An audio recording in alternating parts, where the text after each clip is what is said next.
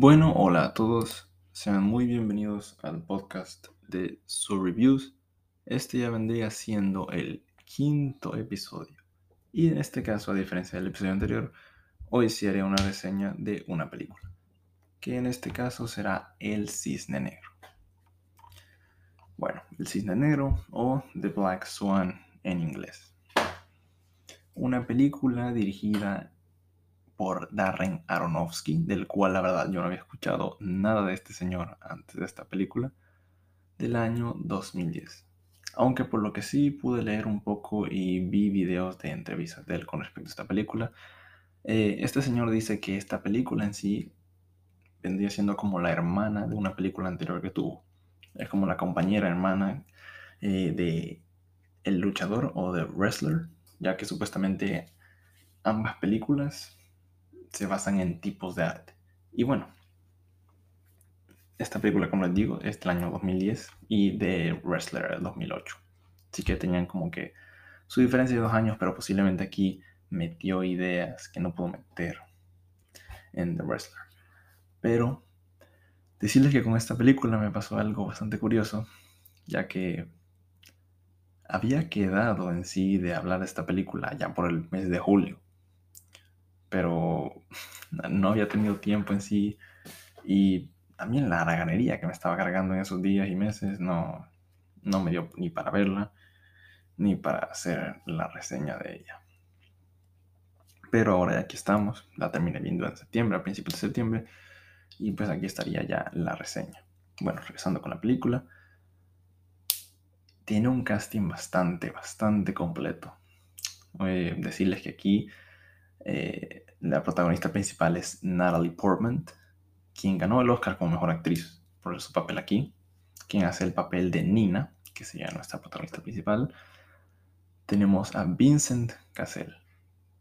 Este señor, ya lo había mencionado también cuando hablé de Irreversibles, él vendría siendo como otro de los protagonistas principales de la película, pero este, es que este señor, la verdad, nunca lo había visto en un papel en el que habla en inglés, porque el señor es francés, y de hecho en esta película también interpreta a alguien que es francés, pero habla inglés, pero hasta parece otra persona. O sea, me sorprende que hasta la voz le cambia y aparte que aquí está mucho mayor.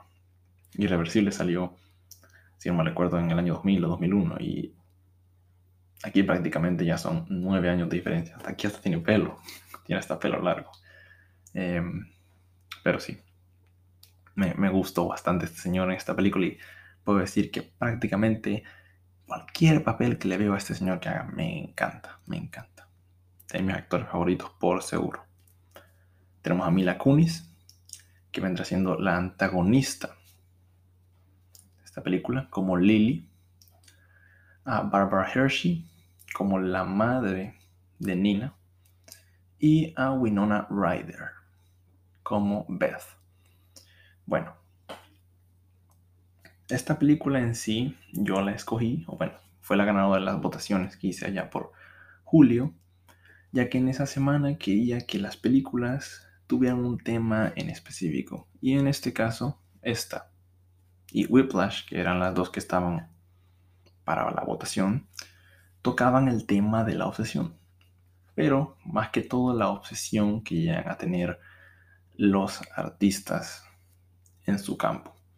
Es decir, la obsesión que pueden llegar a tener en cuanto a poder conseguir esa coreografía, en cuanto a poder conseguir ese acorde, esa canción, poder tocar esa nota perfecta, poder hacer ese lienzo perfecto, ese tipo de obsesión, en llegar a esa perfección que imagino que muchos artistas de todos modos siempre buscan y aspiran por tener. Y bueno,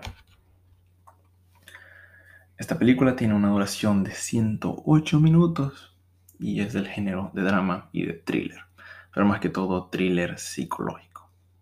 Decirles que también puede que sientan el ritmo de esta película como un poco lento, pero ya en el segundo acto ya termina mejorando, siendo un poco más movida.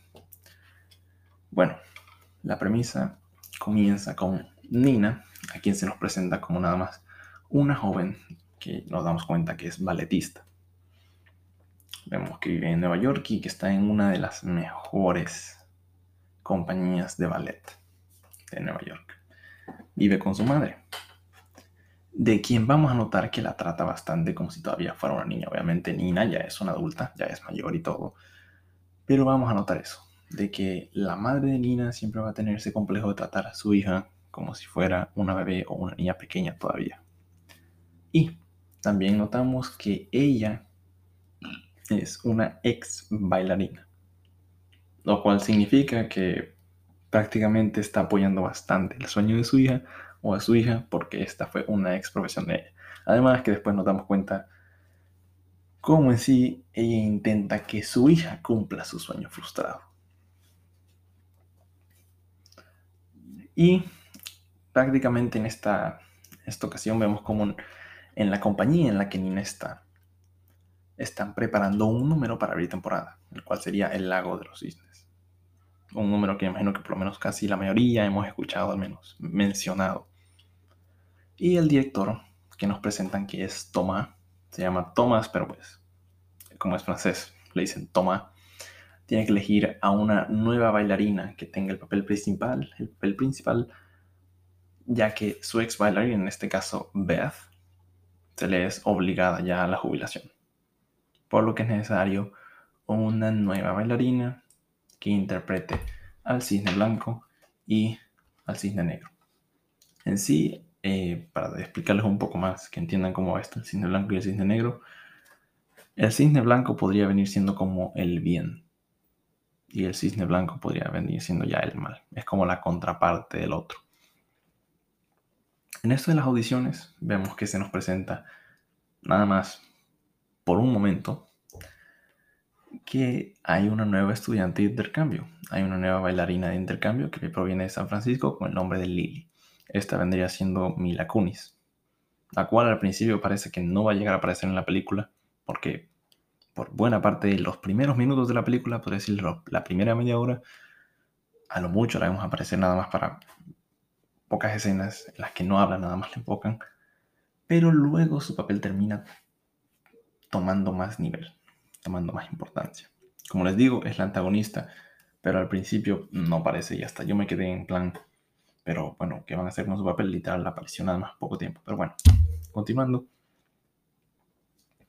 En ese momento de las audiciones, a Nina eh, le toca audicionar y podemos ver cómo cuando interpreta primero el cisne blanco, Tomás le dice que estuvo perfecto. Pero, como obviamente también ve el cisne blanco, tiene que audicionar para el cisne negro. Tiene que tener prácticamente ambos papeles. Y es aquí para cuando al principio nada más de su interpretación del cisne negro, Tomás le dice que no, que no es suficiente, ya que no logra expresarse al punto de que Nina, debido a la perfección que tiene con su técnica y todo, no logra expresarse, no logra abrirse como el cisne negro. Ya que prácticamente Tomás le dice que Nina es la, eh, ¿cómo sería? La personificación perfecta del cisne blanco. Ya que ser alguien ingenuo, inocente y frágil, el papel del cisne blanco es perfecto pero lo opuesto que vendría siendo el cisne negro prácticamente no le queda bien a Nina, ya que debido a la perfección ella no logra dejarse llevar y expresarse. Así es como termina esa escena del, inicio cuando vemos las audiciones. Y vemos como entonces Nina el día siguiente se presenta a la oficina de Tomás para decirle que ella es capaz y se siente capaz de poder emular y poder hacer todo del cisne negro. Aquí es cuando Tomás le recalca que ella carece de pasión y de que necesita poder llegar a expresarse, necesita poder expresarse mientras actúa, mientras hace a cisne negro, mientras baila, y que por eso prácticamente ella no es para el papel, porque la bailarina principal tiene que ser capaz de hacer ambas cosas. Pero, de todos modos, como les digo, aquí toma el director es un tremendo bastardo. Así como están aquí teniendo esa conversación en la oficina, termina de decirle eso y literal, la agarra y la besa. a la fuerza. Nomás pasa eso, la agarra y la besa a la fuerza. Aquí, obviamente, en esto, Nina le termina mordiendo el labio. Y aquí esto es como que le da una sensación a Toma de que ella es rebelde, de que ella también tiene esa rebeldía dentro de ella, por lo que le dice que va a reconsiderar el papel. Unos momentos después, vemos que ya todas las bailarinas están yendo a ver el listado, ver quién quedó como bel principal y bailarina principal, y pues resulta que al final fue Nina. Pero después de este momento, vemos como Nina, siempre ingenua, inocente, llega a tener una, comienza una medio relación entre ella y Tomás. Prácticamente ella, la estudiante con el director. Pero obviamente una relación que no es sana, que prácticamente Nina solo mantiene en secreto y ninguna de las otras bailarinas sabe. Pero aquí podemos ver otro patrón, otro patrón, ya que como les mencioné al principio, había una bailarina jubilada con el nombre de Beth. Hay muchas bailarinas que terminan eh, juzgando a Nina, ya que habían rumores anteriormente de que Beth también había tenido una relación con Tomás para poder tener el papel. Por lo que en cuenta y caso muchas terminan pensando lo mismo de ella.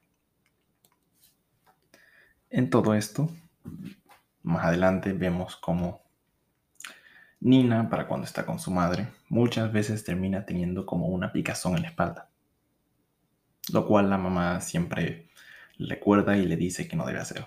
Prácticamente no sé qué tan importante ha de ser para una bailarina, me imagino que bastante, pero tener una mancha o una picada o algo así, o una herida en su cuerpo, me imagino que debe ser como que bastante importante, ya que varias veces vemos escenas en las que Nina en las mañanas, antes de ir a audicionar, mostraba eso y su madre siempre se lo recordaba y prácticamente estaba golpeada para que no lo hiciera. Pero eso me imagino que debía ser por los nervios de obviamente practicar y practicar y practicar y practicar.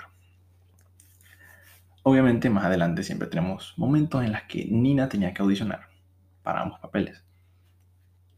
Ya aunque ya tuviera el papel principal, siempre tenía que practicar. Aquí era cuando Tomás siempre le decía que su interpretación del cisne blanco era perfecto. Pero siempre le recalcaba lo mismo, que el papel del cisne negro requería que ella pudiera dejarse llevar, que no fuera tan frígido, que no fuera tan perfecto.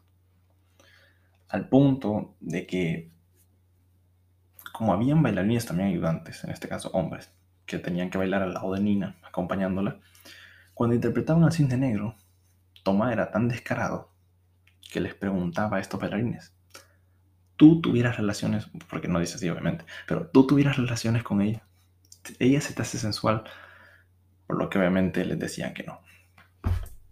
Luego aquí viene algo bastante interesante. Después de que pasan momentos así, vemos como Nina termina teniendo como visiones o prácticamente termina viendo una personificación que nada más ya ve, como un demonio pero obviamente no es un demonio, del cisne negro, como un cisne negro gigante en persona, con forma de persona y todo, que se le aparece que prácticamente vendría siendo lo que la termina siguiendo, y siguiendo al punto de afectarla bastante mentalmente, al punto de verla en espejos, de verlo caminando por el escenario y cosas por el estilo. Esto siempre va a ser un constante problema con Nina, que vamos a ver bastante durante la película, en el cual ya más adelante vemos como a Lily, que era el papel que interpreta Mila Kunis, termina siendo un poco más metida dentro de la película. La terminan metiendo un poco más, ya que Lily vendría siendo para tomar como la versión perfecta o lo que debería ser en sí la interpretación del cisne negro, ya que ella, al no tener esa técnica perfecta y todo, pero logra mostrar esa sensualidad, esa expresión, logra mostrar esos sentimientos que realmente a Nina le carecen. Y así es como poco a poco vemos también que Nina y Lily en sí terminan formando una amistad. una amistad que para no exponerles mucho, eh, más adelante llega al punto de tener una relación y, y bueno, ahí se los dejo. Pero así como termina siendo una amistad, prácticamente esto sucede nada más para que Lily pueda aprovecharse de Nina. Al punto de que en una vez que estas dos van a tomar en la película, eh, toman drogas también, consumen drogas, Nina llega tarde a una de las prácticas. Por lo que toma, decide que Lily, aquí pueden ver ya la mentalidad de Lily, o sea, que, cabrón, que Lily sea su suplente por ese día. Pero, ¿en qué resulta esto? Que Lily termina siendo la suplente de Nina. Obviamente Nina se siente ofendida con Tomás, ya que Nina continúa con eso de que Lily no es la elegida para eso, de que Lily nada más busca hacerle daño, Lily nada más busca quitarle el papel, pero Tomás siempre intenta decirle que no, que nada más tiene que haber una suplente, que siempre tiene que haber una suplente, pero esto ya genera así como que una pequeña tensión, ¿verdad? Entre Lily y Nina. Y bueno, obviamente no se diga de, de lo que Lily, de lo que digo, de lo que Nina genera con Tomás, ya que al estos tener una medio relación, parece como que si el afecto se fuera perdiendo, como que si en sí ya Nina estuviera tomando una posición diferente a la que tenía antes, lo cual saca un poco el lado rebelde en ella. Y esto también es debido a Nina, ya que cuando comienza esta amistad entre Nina y Lily, como les comenté, llegan a tomar, llegan a consumir drogas. Todo esto a la influencia de Lily. Aquí se ve como entonces termina abriéndose un poco más Nina, pero obviamente no en buen sentido. Pero recordemos, obviamente Lily todo esto lo hace para poder aprovecharse y así poder obtener el papel de suplente. En cuanto llega a pasar todo esto, Nina ya termina teniendo hasta problemas con su madre, como les dije anteriormente. Nos damos cuenta de que su madre realmente quiere que Nina cumpla su sueño frustrado. Por lo que es igual de exigente y igual de perfeccionista, si no es que más, que la pobre Nina. Al punto de que Nina termina peleándose varias, pero varias veces y encerrando hasta en su cuarto a su madre. Porque hay momentos en los que vemos que, y los que nos damos cuenta, que Nina no puede ni siquiera cerrar la puerta de su propia casa, de su puerta de su propio cuarto. Su madre le ha prohibido ese tipo de cosas, por lo que ahí podemos notar qué tan exigente llega a ser su madre.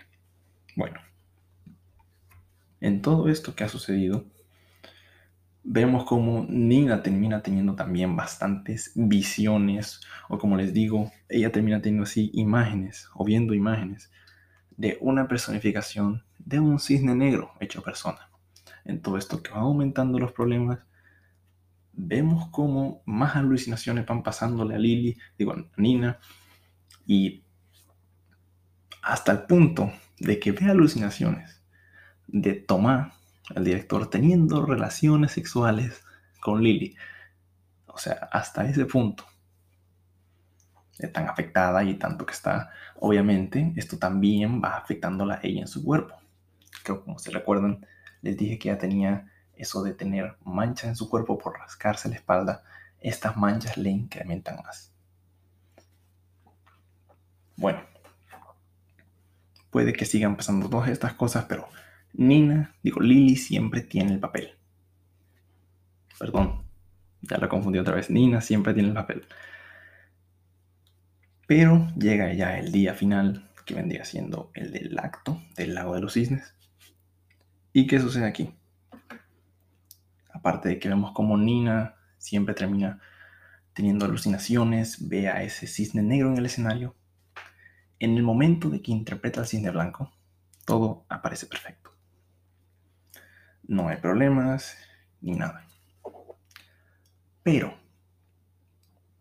cuando Nina toca, cuando Nina le toca regresar para cambiarse, ya que también, como les dije, cisne blanco y cisne negro tienen que interpretar ambos, se da cuenta de que Lily, o lo que podría ser Lily, está con ese uniforme, con ese vestido.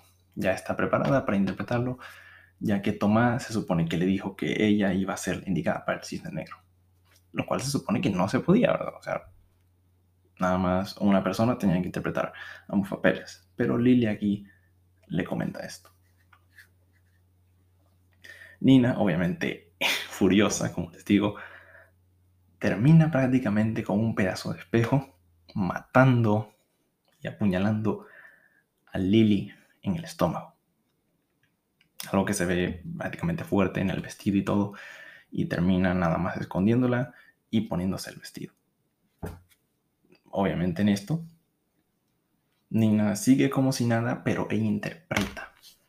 Termina interpretando aquí el papel del cisne negro, el cual se suponía que ya no podría interpretar. Pero cuando vemos que ella está interpretando, haciendo su baile, como el cisne negro, vemos ya cómo se ve ella personificada, con aquel como medio demonio, personificación de un cisne gigante negro.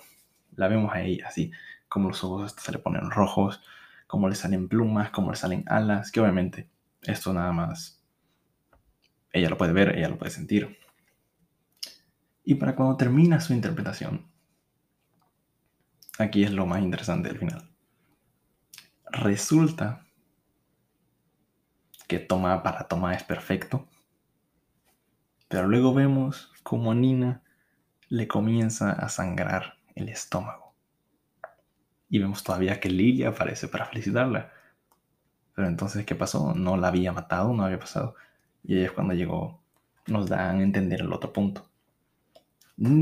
Que en sí, Nina llegó a tanto por esa perfección, se obsesionó tanto con llegar a ser tan perfecto su papel y hasta las alucinaciones le hicieron ver en sí que mató a la que podría ser su suplente, o sea, Lily, pero realmente nada más terminó haciéndose daño a ella misma. Por lo que luego ahí termina la película. Nos lo dejan con un como que, wow, una sorpresa al final de que, bueno, prácticamente Nina hasta casi se termina matando, todo por pensar que iba a perder su papel principal. Bueno, podemos ver que en sí la perfección no lo será siempre todo porque al punto de llegar a la perfección y de tener todo perfecto, perdemos un poco de nosotros. Si no hay errores, obviamente los errores son parte de nosotros. Y si no hay errores, prácticamente todo es muy robotizado. Perdimos ese toque y se pierde ese toque. Ya que al ser perfecto, tenemos que seguir un papel en sí. No podemos quedarnos con algo en nosotros y hacerlo a nuestra manera. No. Tiene que ser perfecto. Y pues Prácticamente esto es algo que la película busca mostrar al punto a lo que en este caso una bailarina puede llegar. Y no me imagino de los problemas mentales que también puede llegar a pasar. Obviamente las alucinaciones de llegar a ver un cisne negro gigante en persona, eso no puede pasar, ¿verdad? Pero eso es como la representación en sí de los problemas mentales, que la obsesión a conseguir algo nos puede llegar a hacer. Puedo decir que en sí el ritmo de esta película es un poco lento al principio, pero como digo, al segundo acto, cuando ya meten más a Lily, a, Lila, a Mila Kunis en la película, todo va cambiando. Por lo que en sí termina siendo una experiencia bastante disfrutable, eso sí. Les recomiendo verla. Por supuesto, imagino que tal vez personas ya han escuchado o medio la han visto porque es bastante conocida. Pero lo que sí les puedo decir es que tal vez, tal vez a algunas personas sí les vaya a parecer un poco aburrida. Como les digo, el ritmo sí es un poco lento al principio, pero termina valiendo la pena. Diría que hasta tal vez esta película mete un poco el género de terror porque cuando llega a aparecer esa como que personificación de un cisne negro gigante, Eh, hay momentos en los que a alguien le puede llegar a asustar. A mí a veces hasta me asustó. porque aparecía de la nada y, como les digo, a veces aparecía cuando hay nada más está viéndose en el espejo o cosas así. Pero igual, una película bastante buena. Si les gusta el baile, pues me imagino que les debe gustar más. Si todavía quieren ser artistas o algo así, hasta tal vez les puede gustar el doble. Yo a esta película le di cuatro estrellas en mi letterbox. Ahí sí la pueden revisar y todo. Y bastante buena, la verdad. Bastante buena. Después de todo, el papel que interpretó aquí Natalie Portman sí era bastante merecido un Oscar. Bastante, bastante merecido, ya que podemos ver cómo ella como hasta actora sí estaba bastante, bastante enfocada. Tanto hasta en la forma física que ella tenía, porque se le notaba que se había preparado físicamente para parecer una bailarina y hasta en las acciones que hacía como bailarina. Ya que, otro dato curioso, ella y Mila Kunis ambas tuvieron que entrenar físicamente para tener, digo, entrenar para tener ese físico de bailarina, porque obviamente tuvieron que realizar algunos, algunas rutinas en las que pasaban también las bailarinas. Pero como les digo, muy buena película, se las recomiendo mucho y ya decirles que mejor tarde que nunca porque ya desde julio traía aquí este episodio pendiente. Así que bueno, esto sería todo. Muchas gracias por haberme escuchado. Los quiero y decirles, ya dentro de unos días también se viene el recap de lo que vi en septiembre. Así que esténse pendientes de ese episodio. Cuídense.